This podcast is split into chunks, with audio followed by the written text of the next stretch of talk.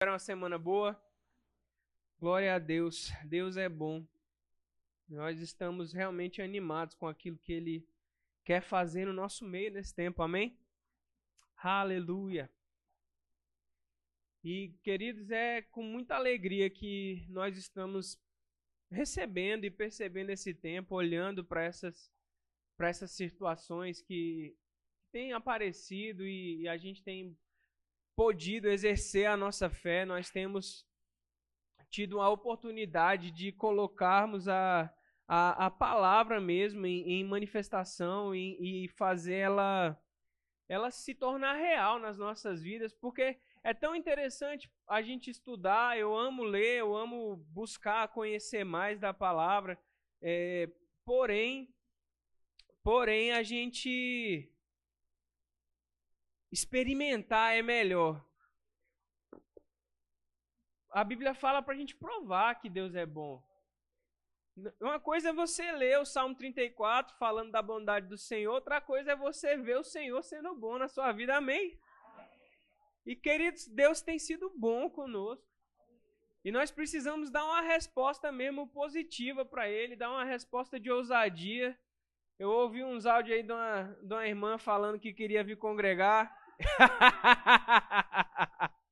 cheia de ousadia, cheia de intrepidez. Queridos, não é tempo da gente se acomodar, não. Essa pandemia vem para manter a gente, parece que amordaçado, mas essas máscaras não são mordaças, não. Essas máscaras não são mordaças, não. A gente tem confessado a palavra, nós temos declarado acerca do nosso futuro que vai ser como a luz da aurora, porque a vereda dos justos, ela brilha cada vez mais até se tornar dia perfeito. Queridos, o trabalho que Deus começou na sua vida, a obra que ele começou, ele vai terminar, porque ele é fiel. Ele é fiel.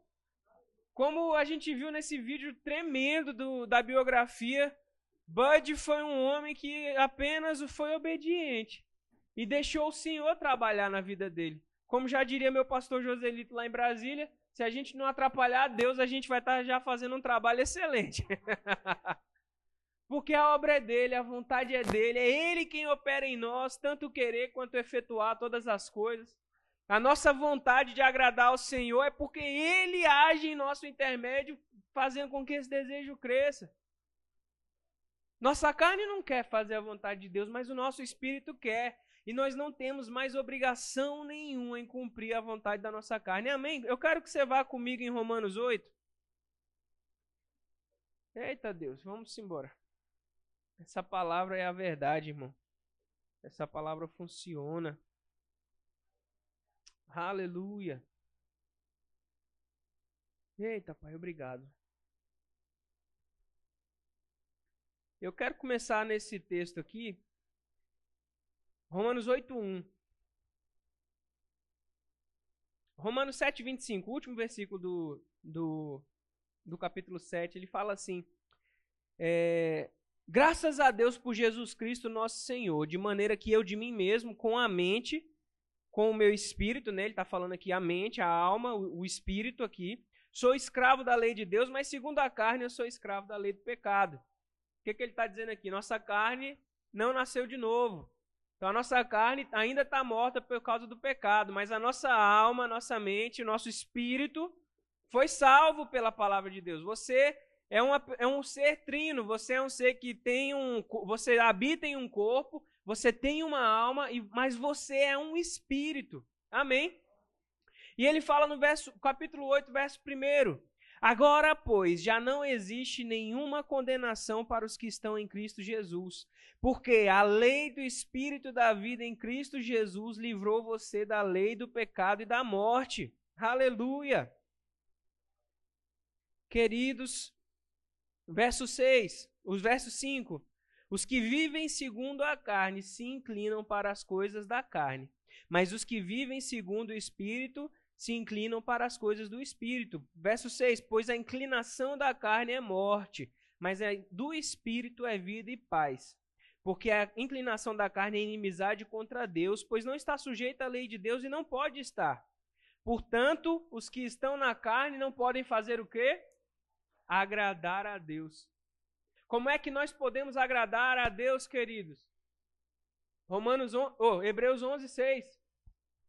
De fato, sem fé, é impossível agradar a Deus.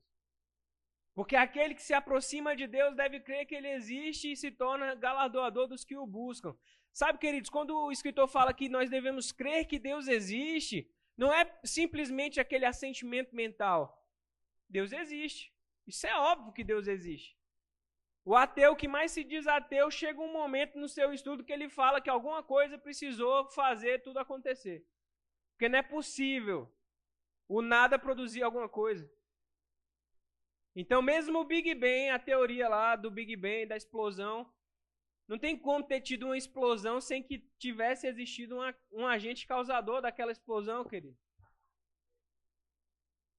Para que você cause uma explosão, você tem que fazer uma, pelo menos uma faísca ali em alguma coisa, não é assim? Pessoal que gosta de, de fazenda, de fogo, de mexer, você sabe, fazer um foguinho ali, você tem que ter pelo menos uma, duas pedras ali fazendo uma faísca para fazer o negócio pegar fogo ali. Então, nada, não tem como criar nada. E para agradarmos a Deus, nós temos que crer que Ele existe, nós temos que crer que Ele é o Criador, que Ele, que Ele tem vontade, o desejo de se comunicar com a gente, de interagir conosco. Deus tem que ser para nós real, queridos. Ele tem que ser um, um, um, ser que se interessa por nós. Porque ele galardoa quem o busca. Então, se ele dá, ele dá recompensa para quem se interessa por ele, nós temos que temos que crer nele da forma como a palavra fala que nós devemos crer. Só que a nossa carne nunca vai se inclinar para esse tipo de pensamento. Porque a nossa carne está morta pelo pecado. E aqui falou, porque a inclinação da carne é morte, é inimizade contra Deus. Só com o nosso esforço carnal, nós nunca vamos conseguir agradar a Deus nem perceber a sua manifestação em nossas vidas.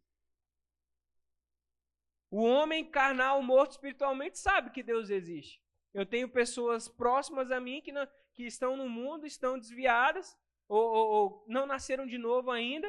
Eles sabem que há um Deus, sabem que Deus se importa com eles, mas eles não conseguem de si mesmo ir atrás dele, atrás de Deus. Por quê? Porque para que a gente possa receber e perceber Deus em nossas vidas, nós precisamos fé nele. Ter fé nele. E como é que a fé vem, queridos? Fé vem por ouvir, e não só ouvir qualquer coisa, ouvir a palavra de Deus. De forma que a nossa mente sozinha, junto com a carne, não vai produzir isso. Porque a Bíblia fala que ele repartiu conosco, que nascemos de novo, uma medida de fé. E existe uma graça disponível para a salvação e para que a gente entenda quem Deus é. Como agradá-lo. Amém, queridos? Vamos lá para 1 Pedro.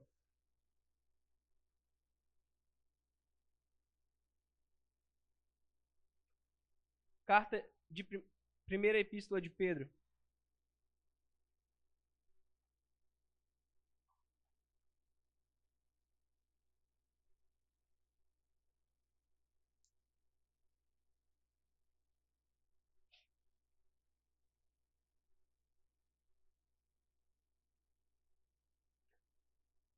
E a gente vai para o verso 13, mas é, aqui primeiro essa carta Pedro vem trazendo acerca do que Jesus fez por nós, de que ele é uma, a nossa a viva esperança da salvação que nós temos é porque Cristo ressuscitou, que nós fomos eleitos para sermos santos e santificados, que a nossa herança em Cristo não pode ser manchada por causa do, de nada, porque foi o sangue de Jesus que comprou essa salvação para nós que a alegria é o fruto que deve ser manifesto nas nossas vidas, porque nascemos de novo.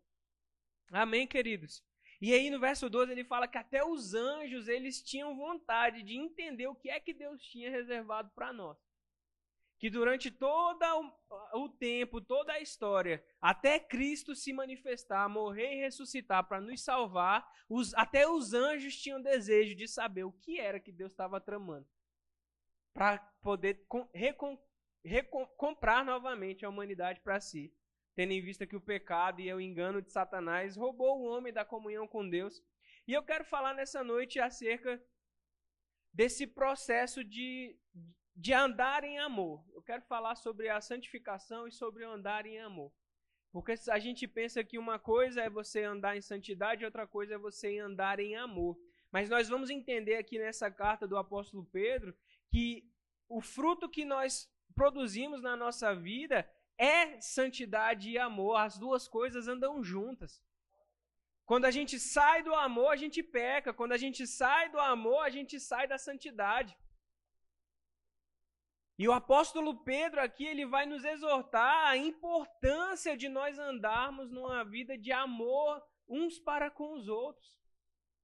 Amém? Então, verso 13. Por isso,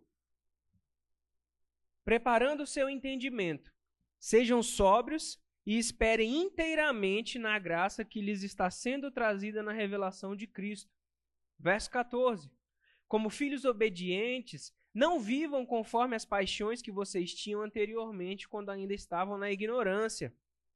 Pelo contrário, assim como é santo aqueles que o chamou, aquele que os chamou, sejam santos vocês também em tudo o que fizerem, porque está escrito: Sejam santos porque eu sou santo. Amém. Então, olha que coisa maravilhosa que, que o apóstolo Pedro começa essa segunda metade do, do capítulo aqui falando. Que nós precisamos preparar o nosso entendimento, sermos sóbrios e precisamos esperar na graça que vai que está na revelação do Senhor Jesus Cristo. Queridos, a graça ela só entra em manifestação nas nossas vidas pela fé. Sabia disso? A Bíblia fala que nós fomos salvos, que a salvação, né? Ela é, ela é um dom de Deus, isso não é de nós, mas somos salvos pela graça, mediante a fé. Então, para que a graça entre em operação, nós precisamos do elemento da fé. E aí ele fala, preparando o nosso entendimento. Não é interessante a forma como ele coloca isso? Preparar o seu entendimento.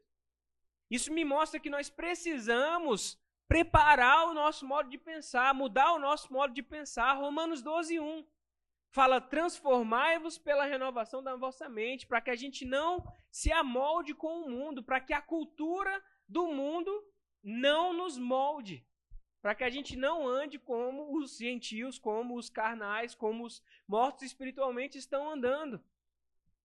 Então, preparando o nosso entendimento.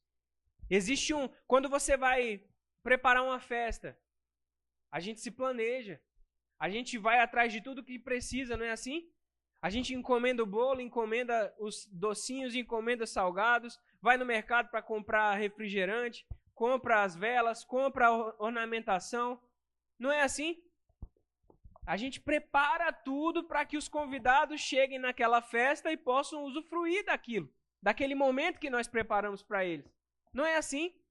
E ele fala que para a gente permanecer firme e para que a gente possa andar como filhos obedientes e não viver como as, conforme as paixões que nós tínhamos anteriormente, quando andávamos na ignorância, nós precisamos preparar a nossa mente para isso.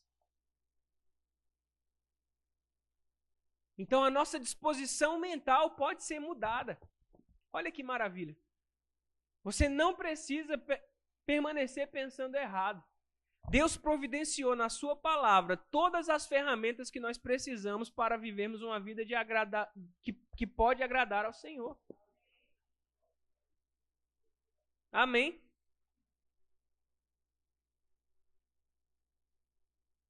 Nós podemos andar nesse mundo hoje, aguardando a volta de Jesus, porque é para isso que ele fala que nós vamos renovar nossa mente. Para que a gente pode esperar, possa esperar inteiramente na graça que está sendo trazida na revelação de Jesus Cristo. De uma certa forma, Cristo já se revelou a nós, porque ele morreu para nos salvar. Mas ele está falando aqui da, da era que está vindo, quando Jesus voltar, a segunda vinda dele.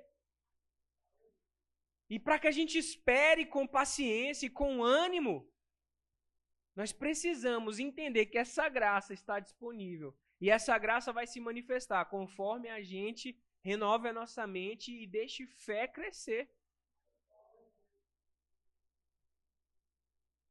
Amém, queridos? Aí no verso 18 ele continua explicando o que, que aconteceu conosco. Porque, queridos, as pessoas têm uma ideia errada acerca da, do cristianismo e acerca da Bíblia, como se a Bíblia fosse um livro de regras.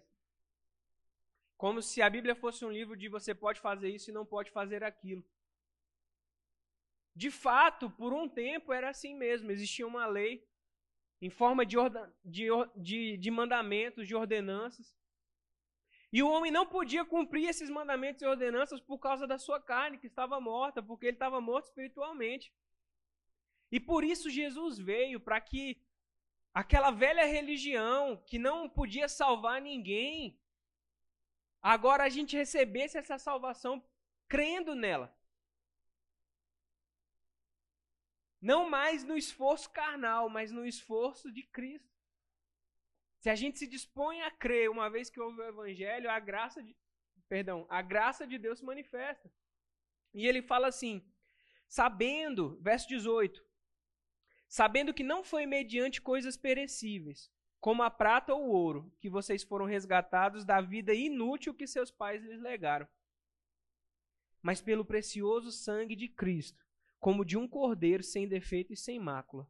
Aleluia! Ele foi conhecido antes da fundação do mundo, mas foi manifestado nesses últimos tempos em favor de vocês. Por meio dele, vocês creem em Deus, o qual ressuscitou dentre os mortos, o qual o ressuscitou dentre os mortos, e lhe deu glória para que a fé e a esperança de vocês estejam em Deus.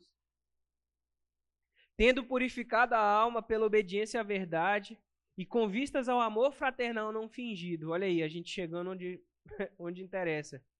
Amem intensamente uns aos outros de coração puro. Porque vocês foram regenerados não de uma semente corruptível, mas de uma semente incorruptível mediante a palavra de Deus, a qual vive e é permanente. Aleluia! Queridos, não foram coisas perecíveis que compraram a nossa salvação. Não foi prata e ouro. Jesus morreu, ele derramou seu sangue para nos salvar, para nos livrar do inferno, do pecado, e para que a gente pudesse viver um estilo de vida que agrada ao Pai. De forma que a gente precisa entender o que aconteceu dentro de nós para que a nossa comunhão com Deus não se baseie em mandamentos. Meramente numa lista de posso ou não posso. Porque foi para a liberdade que Cristo nos libertou. E para que nós pudéssemos usar da nossa liberdade para não darmos mais lugar à nossa carne. E ele fala que nós somos regenerados tendo em vista o amor fraternal, não fingido, e para que nós pudéssemos amar intensamente uns aos outros, com um coração puro. Meu amigo, nós recebemos um novo coração. Nossa natureza mudou. Não tem mais espaço para ressentimento, para ter problema uns com os outros, raiva, falta de perdão, amargura. Queridos, nós recebemos uma vida nova e nós precisamos dar uma resposta à altura dela. Nós fomos redimidos da nossa forma inútil de viver. Queridos, isso é uma afirmação forte demais. Nosso modo de vida era inútil aos olhos de Deus. Isso quer dizer que a gente não prestava para nada, meu amigo. Sem Cristo a gente não presta para nada. De fato, ele fala: sem mim vocês não podem dar frutos.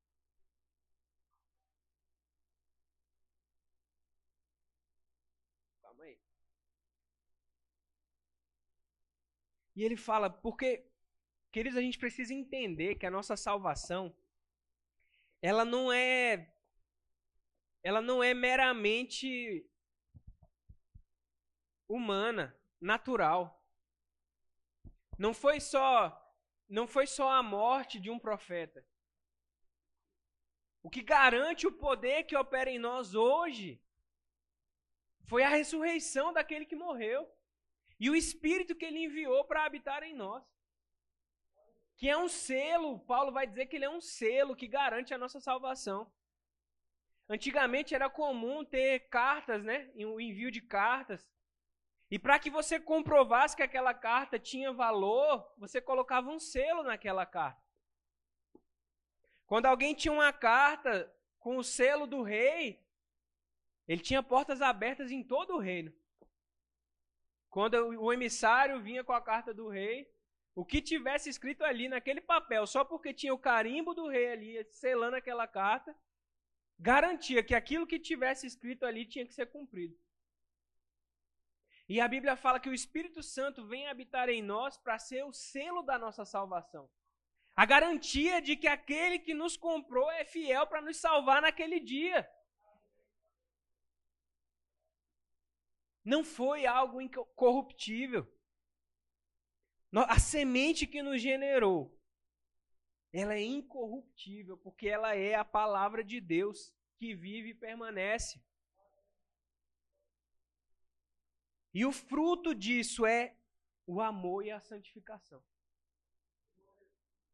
E eu estava estudando a, a, a palavra intensamente, que, é, que o apóstolo Pedro fala aqui, cita aqui. Essa palavra em outras versões fala também é traduzida como fervoroso, como fervorosa, um amor ardente mesmo.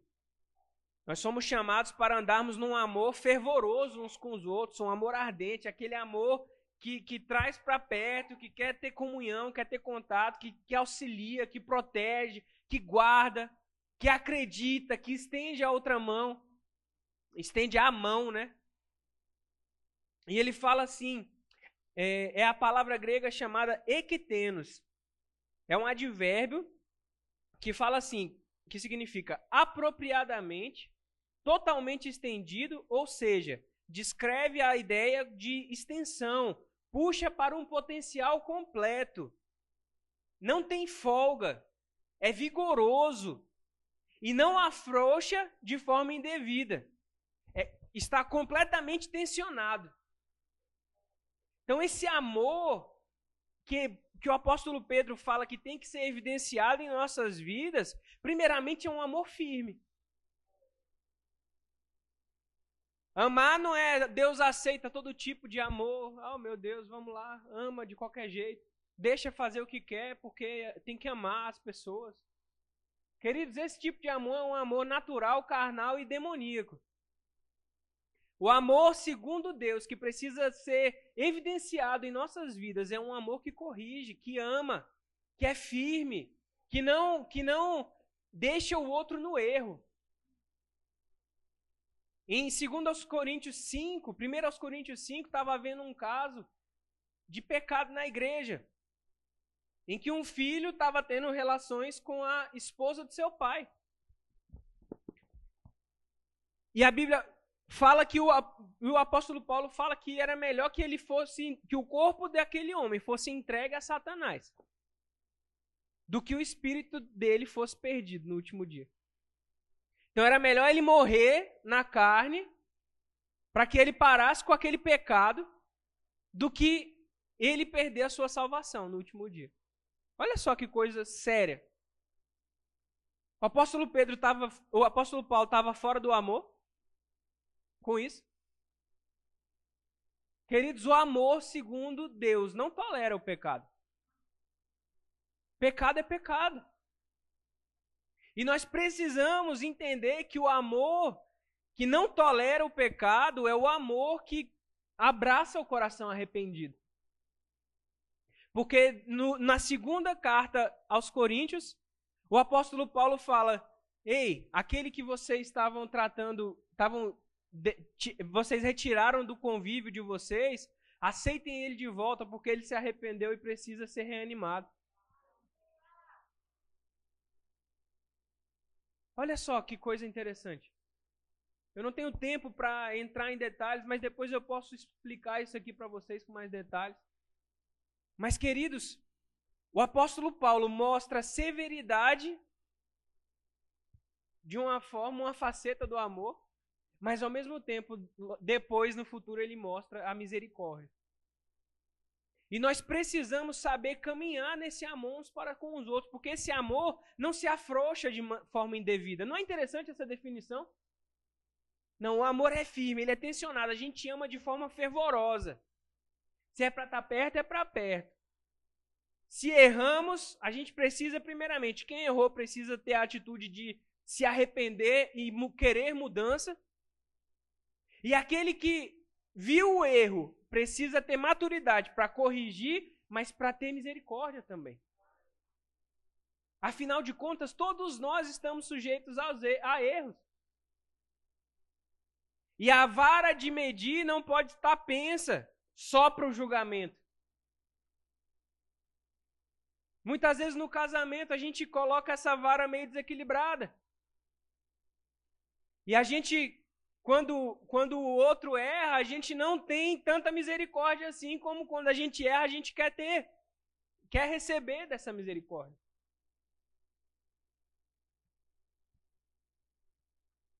Marido deixou toalha molhada na cama. A mulher já vem soltando os cachorros. Não tô falando de mim, não, que eu não deixo toalha molhada na cama, não. tá aí que não me deixa mentir. Mas, ou então acontece uma situação financeira. Não, porque você gastou. Queridos, se vocês têm, estão casados, como é que você pode dizer que foi você que gastou, se vocês vivem juntos? Tudo que um é, é de um é do outro, irmão. Se os dois, quem gastou foi os dois que gastaram. Eu não sei. Eu, eu pelo menos, eu gosto de, de, de fazer tudo em concordância com a minha esposa.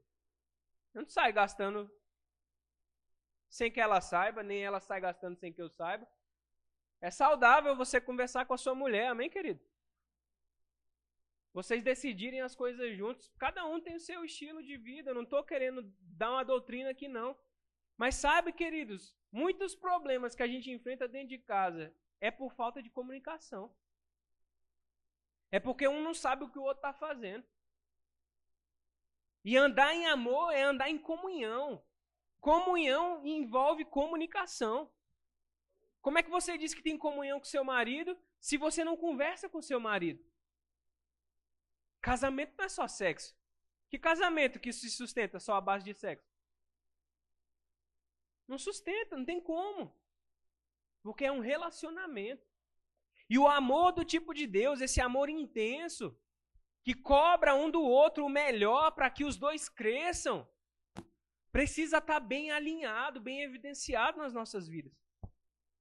Eu não posso medir a minha esposa com a medida que, ela, que, ela não, que eu não quero que ela me meça.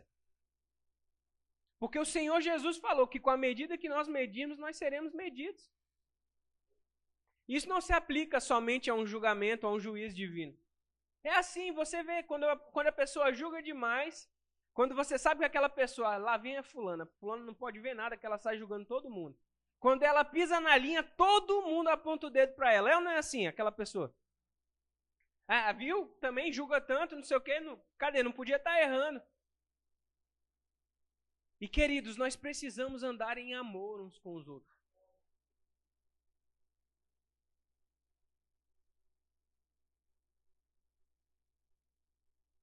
Vá comigo para 1 João.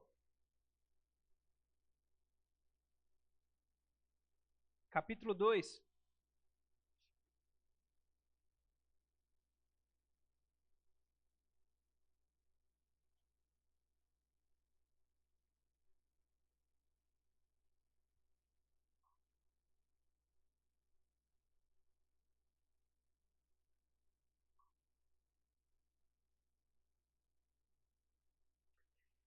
Primeira João 2, 9 a 11, fala assim: quem diz estar na luz, mas odeia seu irmão, está nas trevas até agora. Quem ama o seu irmão permanece na luz e nele não há nenhum tropeço. Mas quem odeia o seu irmão está nas trevas, anda nas trevas e não sabe para onde vai, porque as trevas lhe cegaram os olhos. Meu amigo, quando a gente não anda em amor, nós estamos andando como se estivéssemos cegos. Quando a gente não anda em amor, a nossa fé não opera. Lá em Gálatas 5, 6, fala que a fé opera pelo amor. Vá lá comigo, eu quero que você leia esse versículo.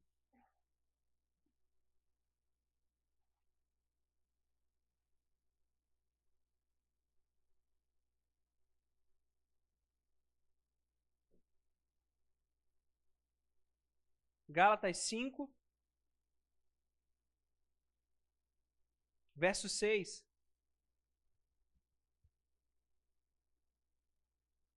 Gálatas 5, 6. Porque em Cristo Jesus nem a circuncisão, nem a incircuncisão tem valor algum, mas a fé que atua pelo amor.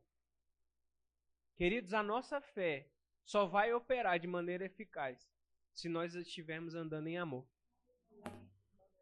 A Bíblia fala que quando a gente não resolve as nossas questões com os nossos cônjuges, as nossas orações são interrompidas. Isso quer dizer que é como se, se a gente está brigado com o nosso marido e não quer, com o nosso cônjuge, marido e esposa estão brigados, não quer se reconciliar, não quer dar um jeito de resolver a questão. A nossa oração não sai do teto. Não passa do teto. De tão sério que é a questão da gente estar tá andando em amor, em harmonia na nossa casa, cumprindo os princípios da palavra. Quando a gente não anda em amor, nossas orações não são respondidas. 1 João 3,14 fala que nós já passamos da morte para a vida, porque amamos nossos irmãos. E quem não ama permanece na morte. Andar em amor não é andar num sentimento de gostar de alguém. Esse, esse tipo de sentimentalismo não produz fruto nenhum na sua vida. Ah, eu gosto de fulano. Você não está andando em amor porque gosta de fulano. Você anda em amor quando esse fulano que você diz que gosta dele pisa no seu calo e você tem que perdoar. Ou quando ele tem algum tipo de comportamento que você não concorda e você precisa conviver com ele, que não é nem um pecado, às vezes é um traço que a gente não gosta, mas que a gente precisa amar de forma intensa, como a Bíblia fala.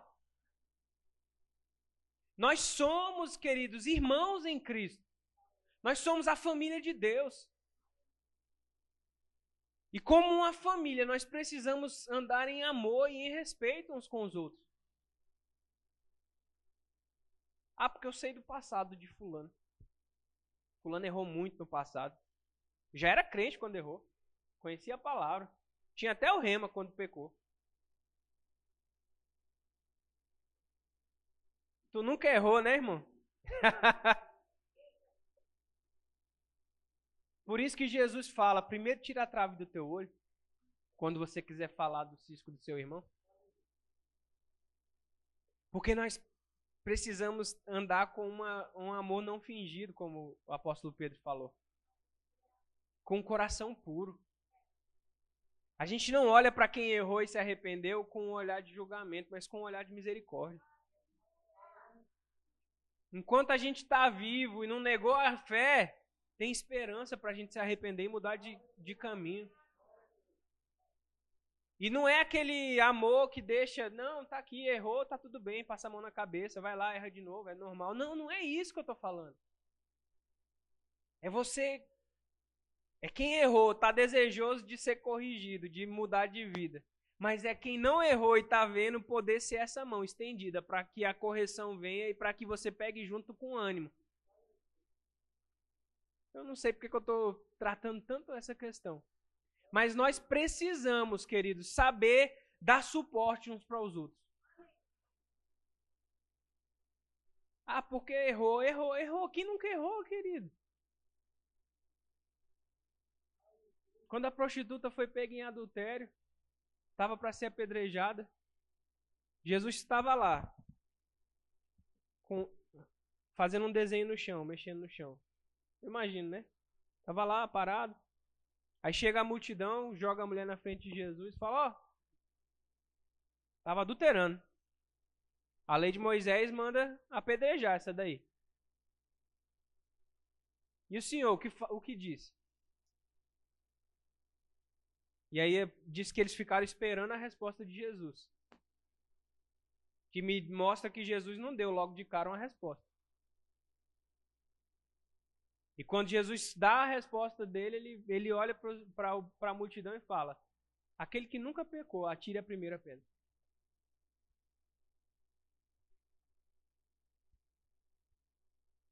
Às vezes a gente joga pedra tão rápido nas pessoas.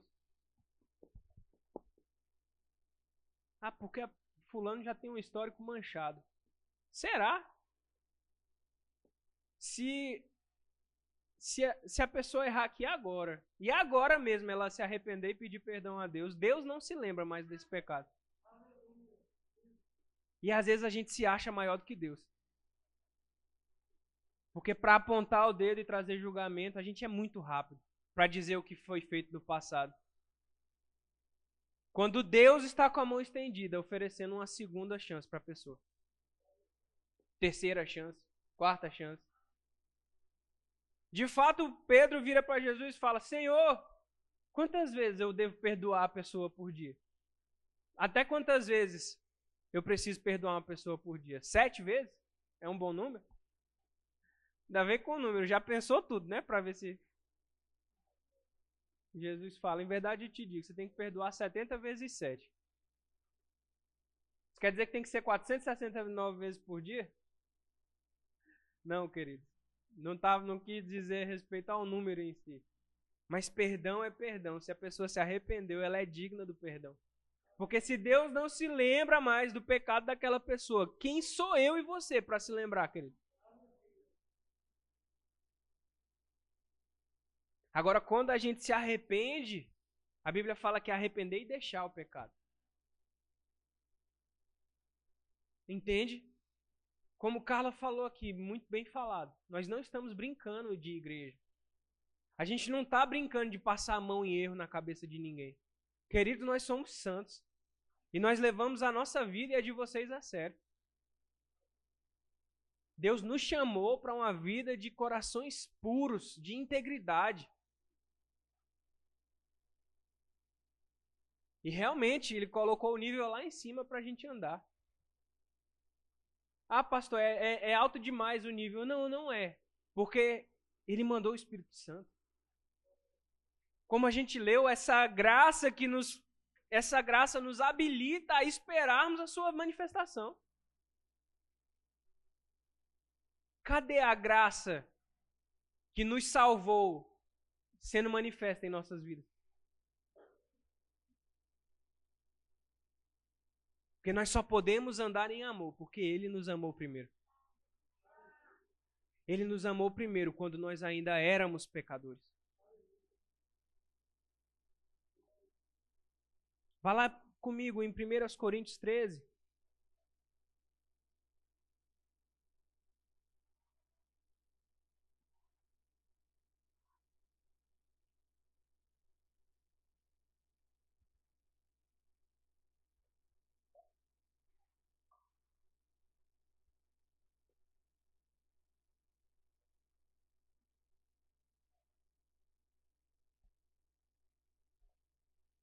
Verso 1 fala assim, 1 aos Coríntios 13, 1.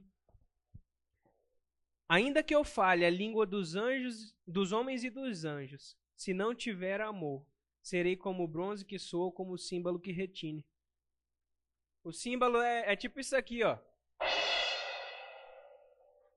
Acorda, meu povo.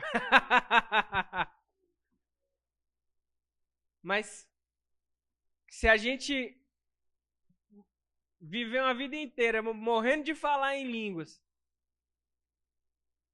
e não andar em amor, meu amigo, a nossa vida foi só esse barulho aí.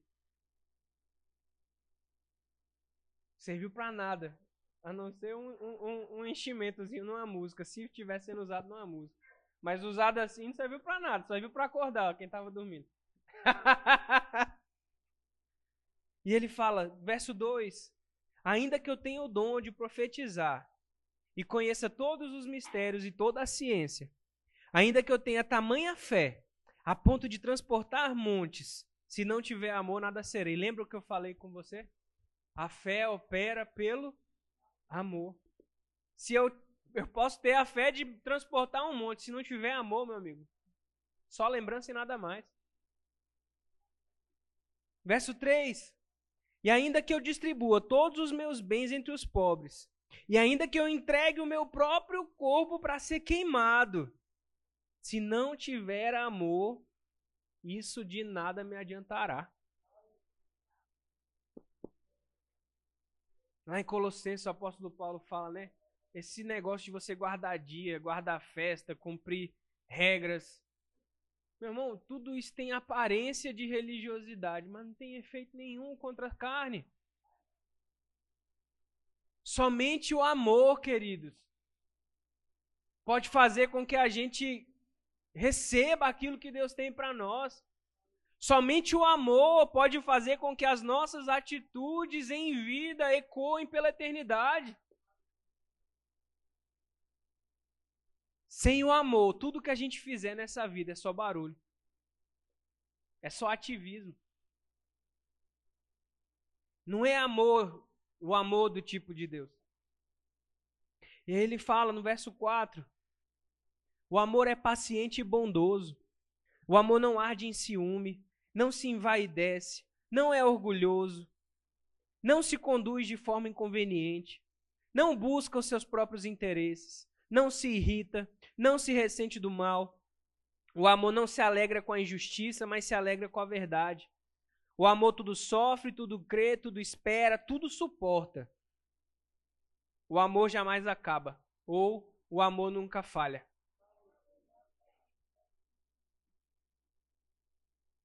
E a gente lê isso aqui, e isso aqui é o nível que a gente precisa colocar na nossa vida.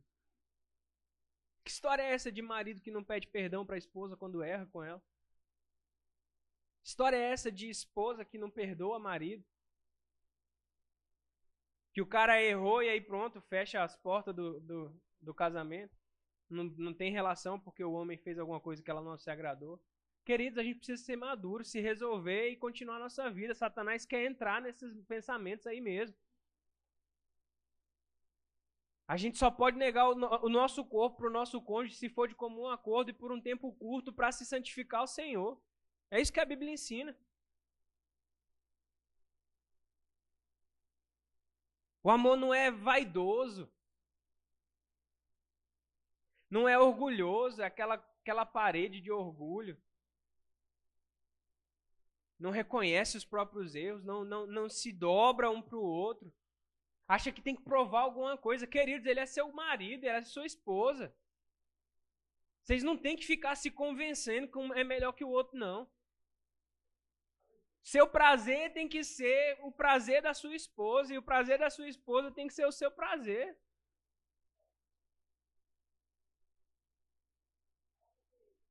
Nós não podemos.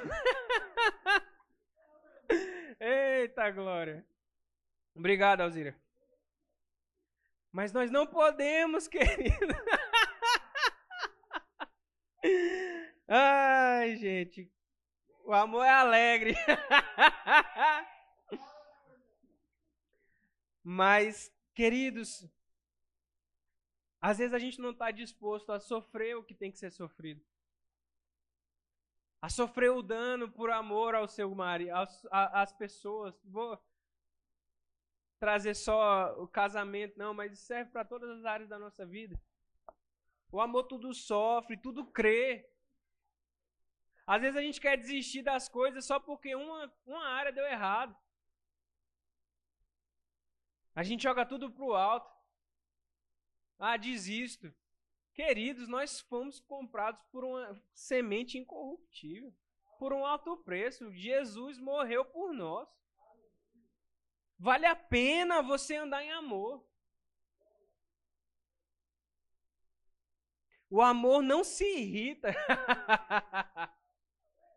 e nem se ressente do mal. Meu amigo, a gente precisa aprender a andar nisso aqui. Eu acredito que a maioria de nós precisa andar nisso aqui mais. Não se ressentir do mal. Não se irritar. A Bíblia fala que a mulher é irritadiça, a mulher é briguenta. Ela é como uma, uma goteira gotejando no meio da, no, durante o seu sono. Diz que a mulher rixosa é melhor você dormir debaixo da ponte do que viver na mesma casa com a mulher rixosa.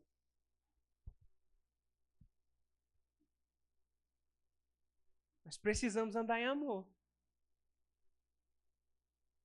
Eu sei que o exemplo é só para a mulher, mas isso se aplica ao homem. Que história é essa de homem brutamonte em casa, que não respeita a esposa? Fala de qualquer jeito, é mal educado. Acha que o ouvido da mulher é pinico para escutar qualquer tipo de ofensa. Nós somos santos, querido. Nós somos justos, justificados.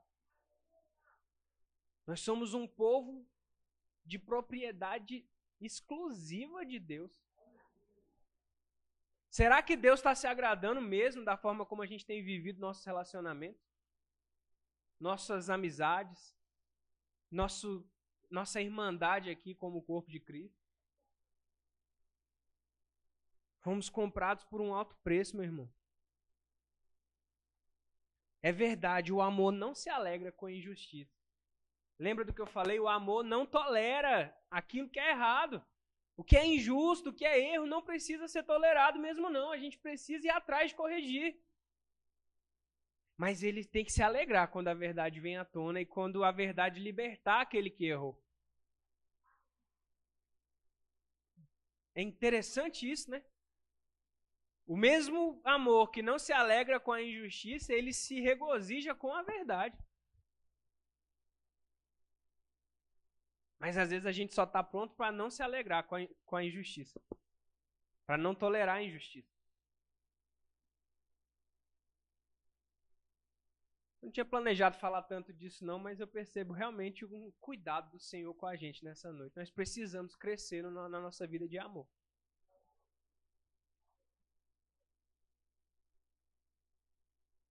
Verso 11 de 1 Coríntios 13. 1 Coríntios 13, 11. Quando eu era menino, falava como um menino, sentia como um menino, pensava como um menino. Quando cheguei a ser homem, desisti das coisas próprias de menino. Porque agora vemos como num espelho, de forma obscura. Depois veremos face a face.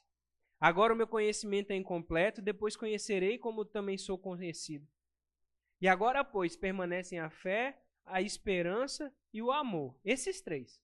Porém, o maior deles é o amor. Aleluia. Querido, sem amor não tem nada. Pode ter pregação bonita, pode chover milagre. Mas Jesus disse: naquele dia lá vai ter gente que vai chegar dizendo: Senhor, eu fiz milagres em teu nome, expulsei demônios, preguei o seu evangelho, me receba. Ele vai falar: Apartai-vos de mim, porque eu não conheço você. Porque se não teve uma vida de amor associada a todo o resto, não valeu de nada. E eu, queridos, eu quero ouvir do meu Senhor quando eu chegar lá naquele dia, servo bom e fiel. Entra no gozo do seu Senhor. Foste fiel no pouco, no muito eu vou te colocar.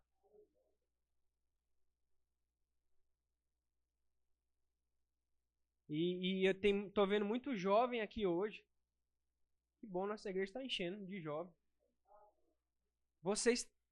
Eu vou me colocar nessa. que eu ainda sou bem jovem, graças a Deus.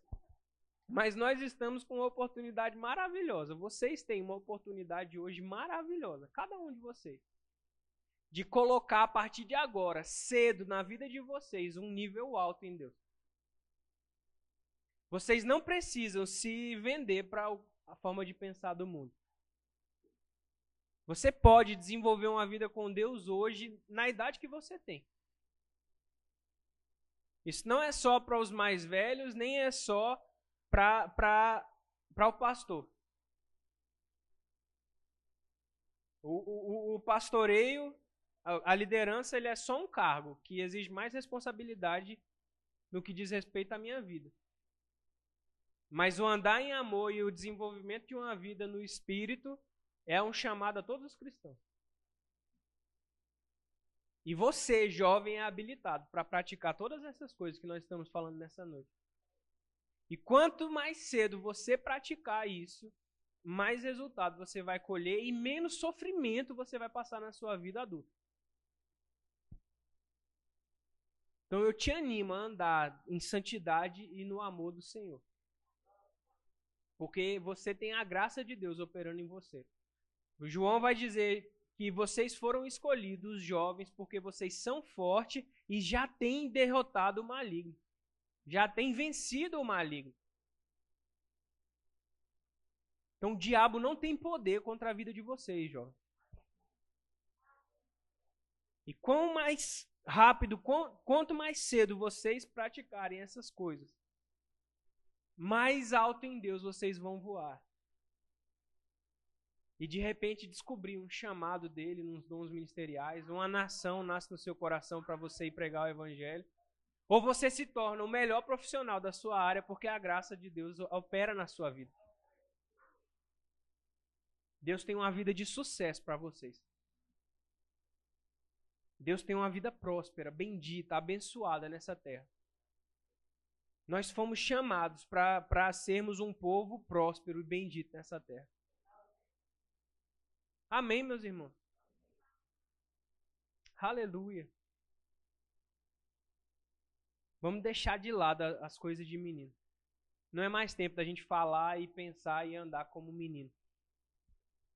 Porque nós já somos espirituais, nós já somos, já chegamos à maturidade.